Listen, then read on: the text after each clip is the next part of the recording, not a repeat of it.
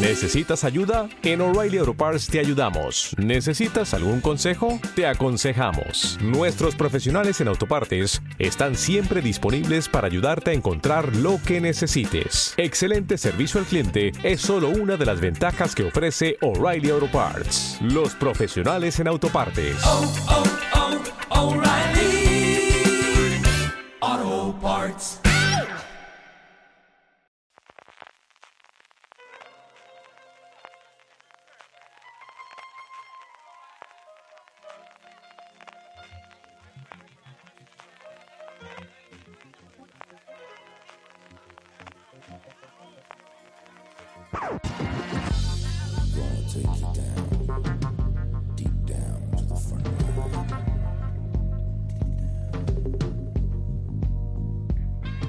Esporas, fantasmas y klingons, muchos klingons, todo esto y mucho más nos trae Punto de Luz, el tercer episodio de la segunda temporada de Star Trek Discovery, que una semana más nos disponemos a analizar entre este que os habla CJ Navas y don Daniel Simón. Dani, ¿cómo estamos? Hola CJ, Nukneg, larga y próspera vida y que el gran pájaro de la galaxia bendiga tu planeta. Tercer episodio de la temporada, cambio yo creo bastante claro en cuanto a tono, en cuanto al tipo de historia que nos cuenta con respecto a los dos anteriores, que teníamos una historia mucho más clásica en el sentido de una historia con una aventura cerrada y una tercera. Esta se parece mucho más a la primera temporada de Star Trek Discovery, en el que movemos muchas piezas de historia que se parece que se van a desarrollar durante toda la temporada. Dani. Sí, me lo has quitado la boca. Eh, rompe un poco la naturaleza episódica que tanto nos había gustado de los dos primeros episodios. Eso sí, le reconozco el mérito, pero esto es gusto personal. Yo valoro que en 49 minutos que dura el episodio, que lo he tenido que, comprobar, cuenten tantas cosas. Me da la sensación de que han contado muchas más cosas que los capítulos anteriores. Pero estoy de acuerdo en que es muy difícil extraer la historia de la semana, la de la historia que empieza y acaba en este episodio. Podría ser la de Tilly, lo de que tenía una mega espora dentro que posiblemente venga del universo espejo pero, pero es algo que habían sembrado en un capítulo anterior, o sea que tampoco es episodio per se. Eso sí, colocan mogollón de piezas sobre el tablero y ahora veremos todas y cada una de ellas. El movimiento quizás más importante en cuanto, bueno, pues al final nuestra protagonista es Michael, aunque sabemos que es una serie muy coral, ya lo era la primera temporada y también de cara a esta segunda temporada está siendo, es eh, esa búsqueda de Spock que seguimos sin haber visto todavía eh, al actor, que sabemos que está allí, hemos visto los trailers, sabemos que sí, que está contratado y que estar está, y lo hemos oído en grabaciones y lo hemos visto de niño. Con una y el anuncio de la Super Bowl. Y el anuncio, el anuncio de la Super Bowl, desde luego que la sí. Super Bowl era sobre, sobre Spock, tío.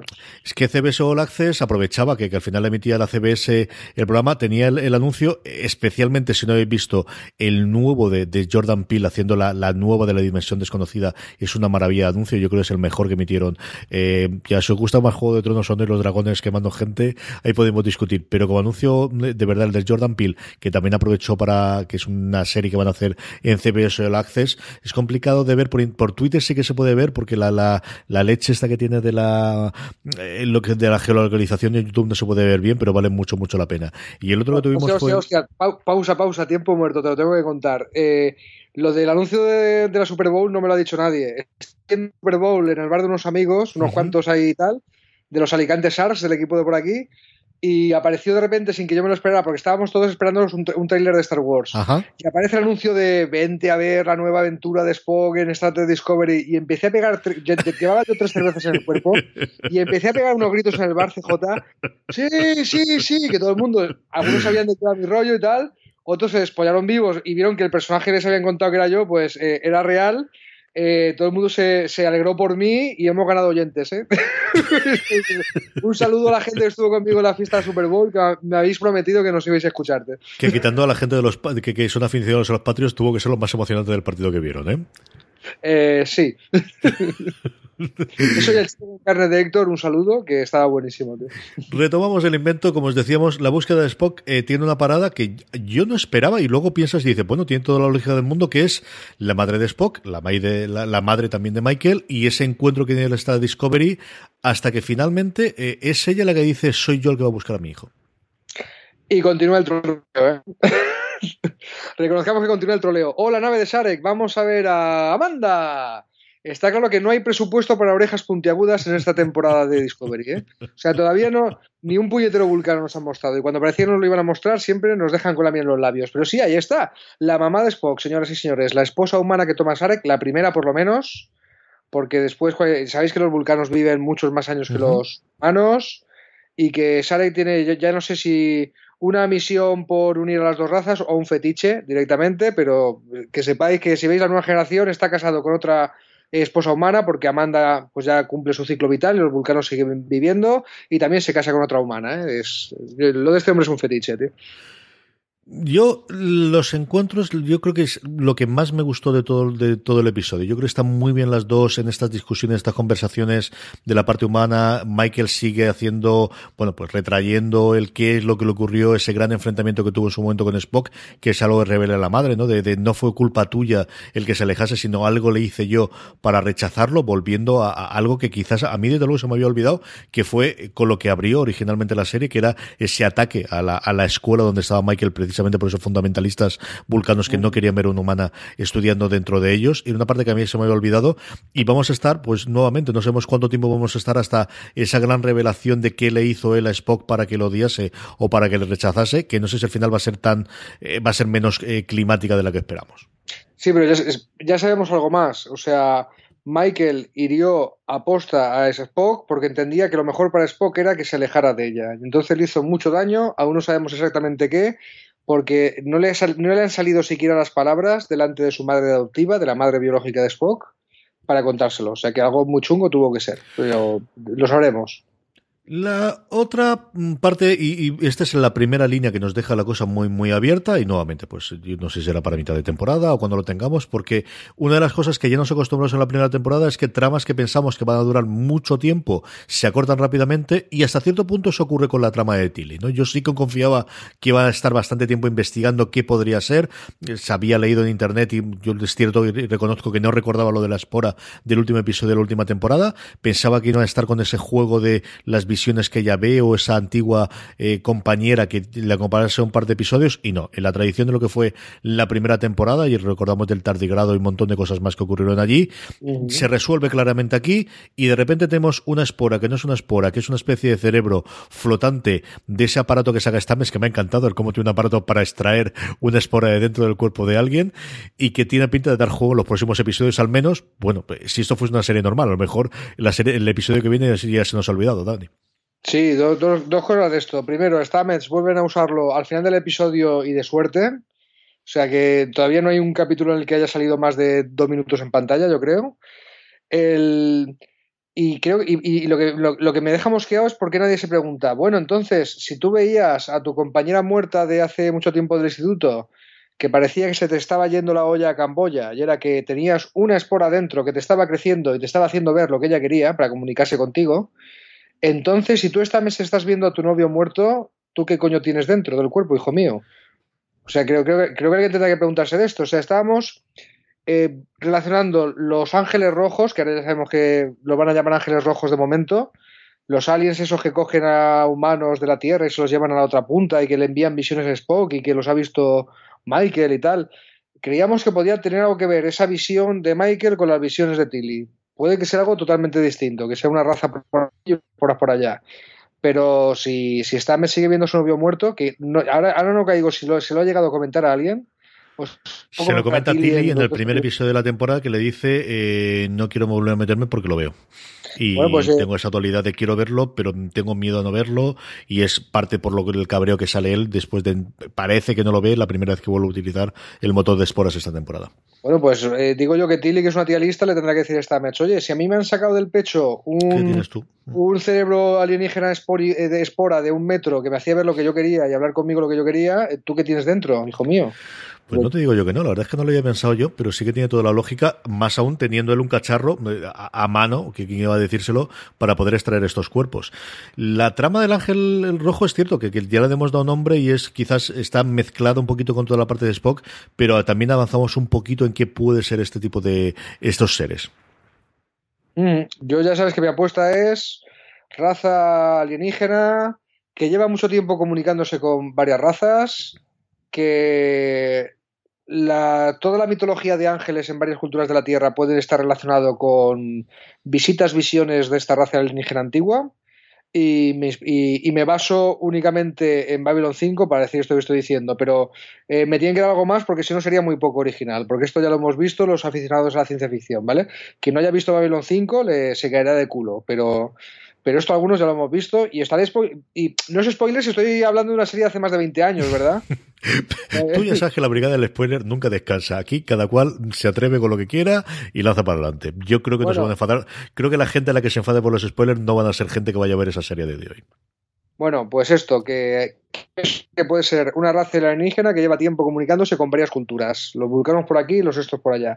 Y ya por spoilear del todo, en Babylon 5 resulta que cuando aparecía alguien de la raza Borlon con su aspecto mmm, auténtico, porque uh -huh. normalmente estaban en unos trajes herméticos y tal, resulta que cada raza veía algo. Los humanos veían al arcángel San Gabriel, los Drazi veían a Drosala, los Pagmara veían a su ángel tal. Entonces resulta que todas las razas de la galaxia tenían un mito como lo, el equivalente a los ángeles en la Tierra y era porque los Borlon habían estado visitando esas culturas desde antaño. Entonces, cuando ven a un Borlon, cada uno lo ve con el aspecto eh, de, su, de su raza, ¿no?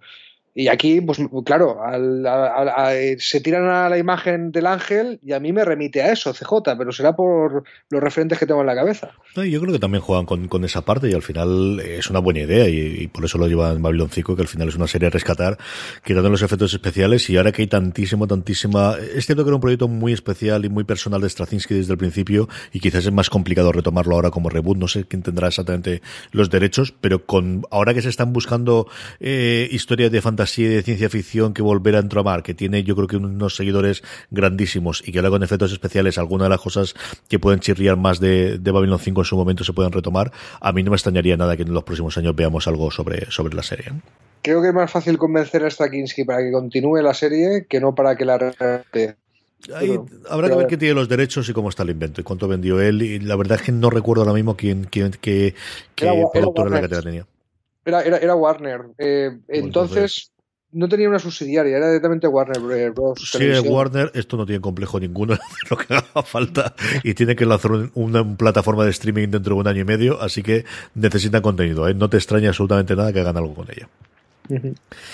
La última, eh, la esperada o no tan esperada, aquí la cosa va por barrios, regreso de los Klingons, no es que nos hubiésemos olvidado de ello, pero un poquito sí, después del protagonismo que tuvieron en la primera temporada, y aquí tenemos la regreso a cómo han quedado las cosas en el, eh, en el imperio desde el punto de vista del Reel y de Tyler, el regreso de Tyler, ese hijo que nos va a permitir de alguna forma la entrada de Tyler a, al universo de Star Trek y de retomarlo de nuevo en, dentro de la Discovery, parece en el futuro. Y luego, por otro lado, y en paralelo, ese eh, Deus Ex Machina que ocurre en un momento dado con Philippa Georgiou, que quizás pueda servir un poquito de introducirnos qué puede ser esa serie si es este personaje de Philippa Georgiou el que se utiliza para hacer esa serie que sabemos está en proyecto dentro de CBS All Access y entendemos que Netflix en el resto del mundo. Dani.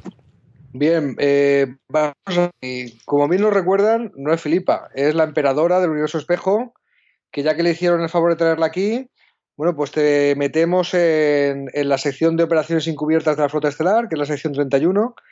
¿Habían llegado a mencionar el nombre sección 31 en la temporada Yo creo que pasada? no, vimos los trajes, hablamos de ellos, vimos, pero vimos como tal no lo recuerdo. Vimos las insignias de la flota estelar negras, que tú y yo, eh, super frikis de Star Trek, eh, lo comentamos en el podcast. Dijimos, uy, han dicho insignias negras, una cosa súper secreta, sección 31. Sección 31, hay que recordar, es, eh, se introducen en Espacio Profundo 9, nos cuentan que hay un operativo encubierto de la flota estelar para operaciones ahí súper secretas, que lleva operando desde antes de que exista la federación, eh, prácticamente, o desde el mismo momento que se crea la federación, mm. súper, súper secreto. Y que, me, y que creo que hay que recordar que una de las características de sección 31 es que tenía una tecnología desconocida en Espacio Profundo 9, de forma que sus operativos aparecían donde querían, cuando querían, en el momento que les daba la gana. Como si fuera, no sé, un motor de esporas o algo así. ¿Vale? es que en algún momento dado, porque no están dejando cabos sueltos, tendrán que explicar por qué en la serie original la tecnología del motor de esporas no se menciona porque es la nueva generación si cronológica superior, esa tecnología deja de usarse en el Trek, ¿vale? Yo creo que se va a tener que dejar de usar por una cuestión casi ecológica. Seguro que fastidia la fibra del espacio, fastidia la, se agota las personas que lo utilizan, el sufren, como estamos viendo está Mechatili, yo creo que esa es la parte clara. O, algo así, pero la tecnología se la queda la sección 31 para hacer lo que le sale de la nariz, ¿vale? De la punta de la nariz, o para situar a sus operativos en cada punto de la galaxia según consideran que es adecuado. Algo así, porque la, eh, esa eh, misteriosa forma de viajar que nunca le explican de, en, en Espacio Profundo 9 de la sección 31, pues puede, puede tener su explicación aquí en el motor de esporas. Que en algún momento dado tendrán que darnos la excusa de por qué eh, no se usa en el futuro, ¿no? ¿Qué te ha parecido el regreso de los Klingon y ese final con ese hijo entre humano y Klingon y, y la escape de Tyler de, del Imperio? Hostia, cuánta cosa, ¿eh? Sí. O sea, vamos a ver, en este en estos mensajes los Klingons se han vuelto a dejar crecer el pelo, ahora hablamos de eso. Eh, han, han, unificado todo el Imperio Klingon. Muy bonito para los Trekkies el detalle de, de Tyler como eh, Torchbearer, ¿no? como portador de la antorcha, el papel que tenía, eh, ¿cómo se llamaba? Top, Bok, sí. no me acuerdo. El, el Klingon albino, vamos. El, el, papel, en el papel este está presentando junto a la canciller, ¿no? junto a la jefa del imperio, los planos de la nueva nave que será la hostia y que además no tiene el emblema de una casa, sino del Imperio Klingon unificado. Y esa es la nave Klingon de toda la vida de la serie clásica, ¿vale? Vemos ahí la proyección tridimensional que sacan y es lo que entendemos nosotros por un crucero Klingon de la serie de Kirk y de los años 60, ¿vale? Que luego tiene su evolución. Buen detalle. El, están intentando unificar el imperio, pero hay gente que se lo opone. Y de la, y de la manga se sacan el tema del hijo este, que tuvieron por fecundación extrauterina, que lo tienen guardado allí en una cámara y les espían y les pillan con el carrito de helado, ¿vale? Y si no llega a aparecer, como tú has dicho, el Deus Ex Máquina de Filipa con su megatecnología y su megatal, ahí están. Filipa aparece porque la sección 31 eh, está de acuerdo con Tyler que hay que mantener a esta tía en el trono del Imperio Klingon porque lo contrario sería eh, que entrara un loco belicista que abriera guerra contra la Federación. ¿Vale? Pues entonces llevan a cabo ahí una operación secreta para. El, bueno, ahí, lo tenemos. Y tenemos a Tyler que pasa de estar de operativo en el Imperio Klingon a operativo en la sección 31. A ver a dónde nos lleva esto. Y creo que sí, que es la primera vez en, en Discovery que se menciona sección 31 con esas palabras. ¿vale? Por el camino tuvimos una pelea con, con los Bathlet y con el resto de Arsenal Klingon, que hacía tiempo que no veíamos una pelea en condiciones en Star Trek Discovery. Sí de naves y sí con disparos y con el A, pero de mano a mano yo no recuerdo tener, desde luego tan, tan grande como esta, no recuerdo tener ninguna. ¿eh? Es que la emperadora Filipa, en fin, o sea, si aparece en pantalla va a querer moverse, si le toca las palmas va a bailar, o sea, ya, ya hemos visto que no se anda con chiquitas, que no se llega a emperador del Imperio Terrano, eh, no sé, eh, proponiendo diálogos y una partida al FIFA. No, no, no es así, no va así. Y desde luego la tía, la tía se las trae y cuando aparece en pantalla le apetece repartir estopa. Y si es y flipa con Klingons, era sumar dos y dos. Era, era inevitable. A mí, no, a mí no me ha disgustado la parte de los Klingons, ¿eh? que no es la parte de, que más me seduce Star Trek. Pero vamos, vamos ya con la sección de CJ y Dani cuentan batallitas de las series clásicas de Star Trek para la gente que se acaba de enganchar. Que es muy celebrada esta sección. Os estoy diciendo que, que os gusta cómo explicamos conceptos para, para, no perderos, ¿no? Para que lo tengáis otra visión de lo que está pasando. Y vamos allá con el aspecto de los Klingons. ¿Te parece bien? Dale caña, porque alguna vez tendremos que sacar el, el, el, tendremos que abrir el melón, así que dale. El aspecto de los Klingons. Bien, pues todo el mundo sabe que los Klingons se presentan en la serie clásica de Kirk y Spock, como casi todo lo de Star Trek y que el presupuesto de la época daba para que esta raza pues estuvieran maquillados con una cosa entre rojo y marrón, según la calidad de tu televisión, y con pinta de ser los primos los primos de Gengis Khan, ¿no? Uh -huh. Así con sus bigotitos, con sus ojos eh, medio rasgados, medio no sé, eh, y un uniforme muy básico, y lo una humana normal y una cara humana normal con el maquillaje este rojo marrón, vete tú a saber, ¿vale? Eh, Flash Forward. Se organiza la primera película de Star Trek en el 79, si no me equivoco, después del éxito de Star Wars. Hay pasta para maquillaje. Sacan Klingons al principio y su aspecto es totalmente distinto. Una frente articulada y una melena muy larga. Y la frente articulada, pues, una calva que se va hasta atrás eh, y de ahí sale una melena muy larga. Y ese es el aspecto que van a tener los nueva generación en Espacio Profundo 9 y para los restos. No explican por qué ese cambio, ¿no? Eh, la única explicación en la vida real es que había más pasta para el maquillaje y los rediseños. Bien.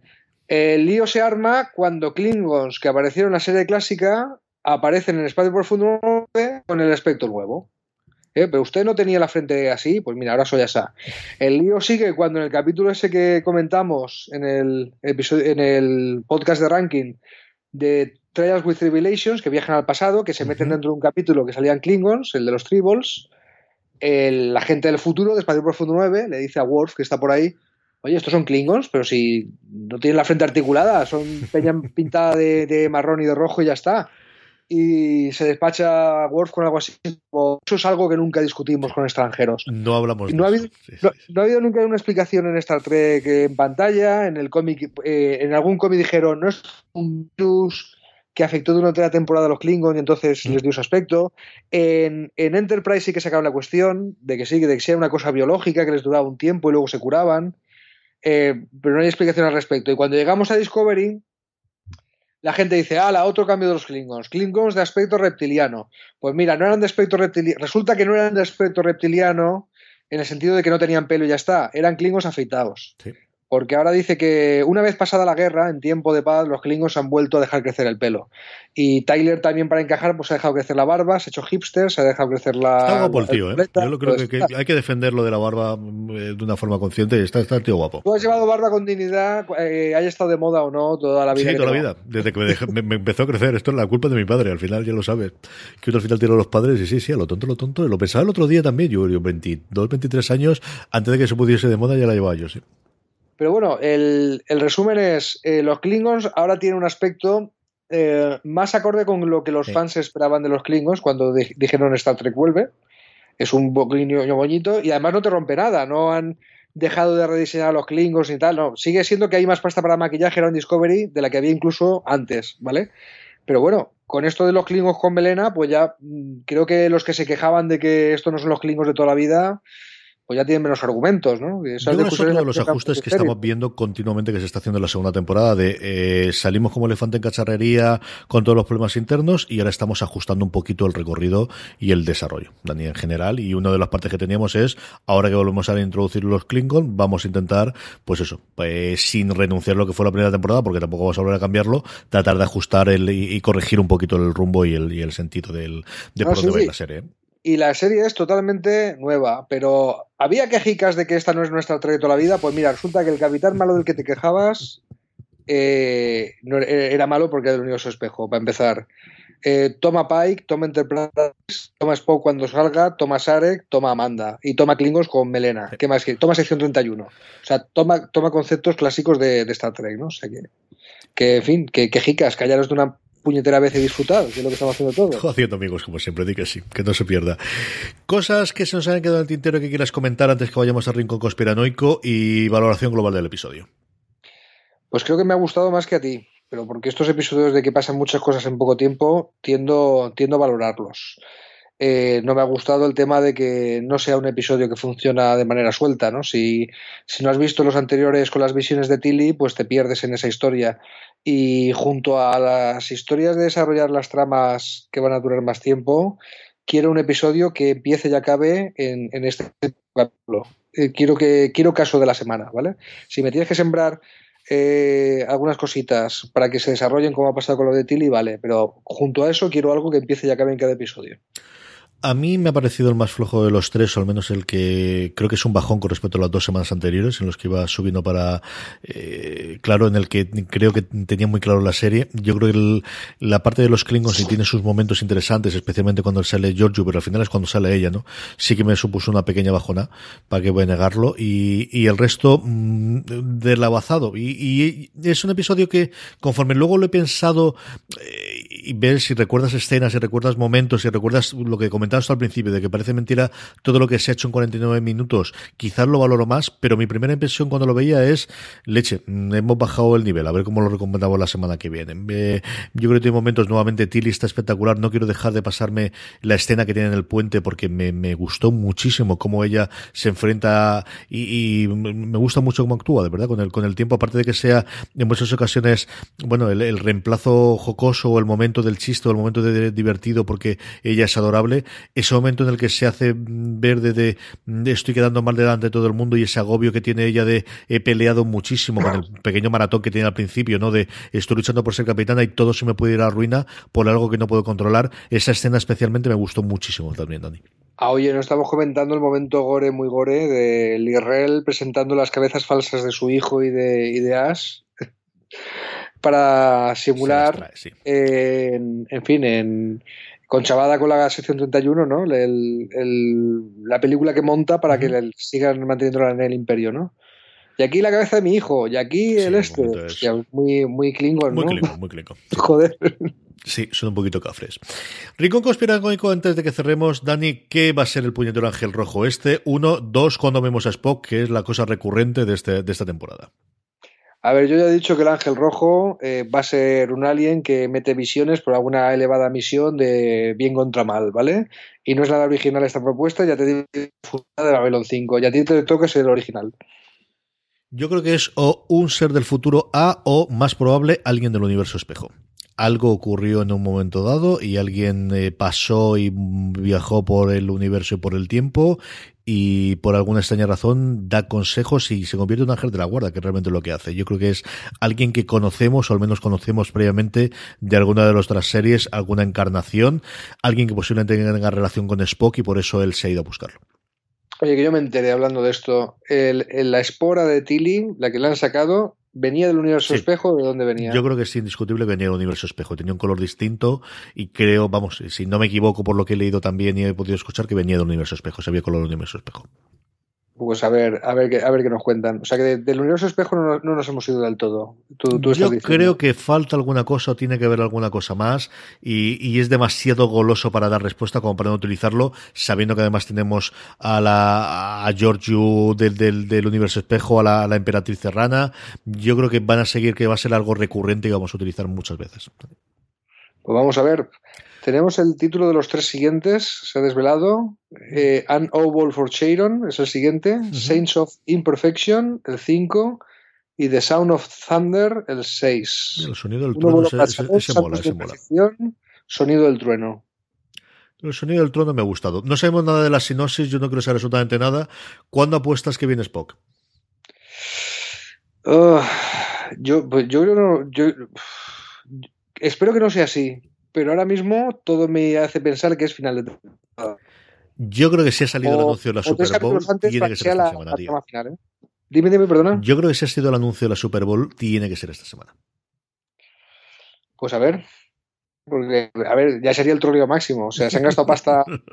eran, eran cinco segundos de, anuncio. Bueno, que lo pagan ellos mismos. Lo que hacen es dejar de ganar, que al final era la propia cadena la que lo emitía una imagen medio, medio de espaldas, que si me apuras no sabes si es Spock o Sarek. Eh, el logo de Discovery, mm, mira la nueva movida de Spock en esta Discovery, chimpún, eran 5 segundos. ¿eh?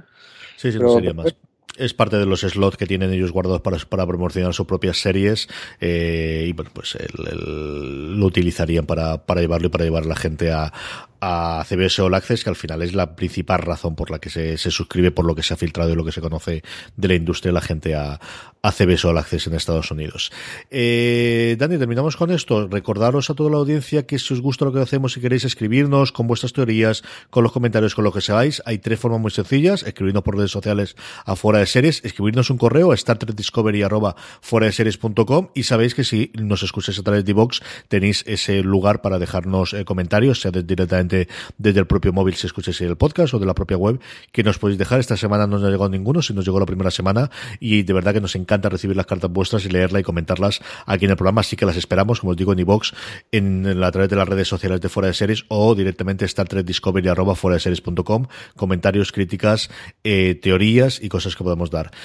Don Daniel Simón, de la semana que viene tenemos otro episodio de Star Trek Discovery. Como siempre, estaremos aquí para comentarlo. Sí, señor, y será un placer eh, pilotar esta nave contigo, viejo amigo. Y a todos vosotros, querida audiencia, gracias por estar ahí. Como siempre os digo, más contenido fuera de series, incluidas que no se os olviden las críticas de Marina Such. La del segundo y tercer episodio están incluidas en el mismo post que os dejaré dentro de las, de las notas del programa. Gracias por estar ahí y recordad, tened muchísimo cuidado y fuera.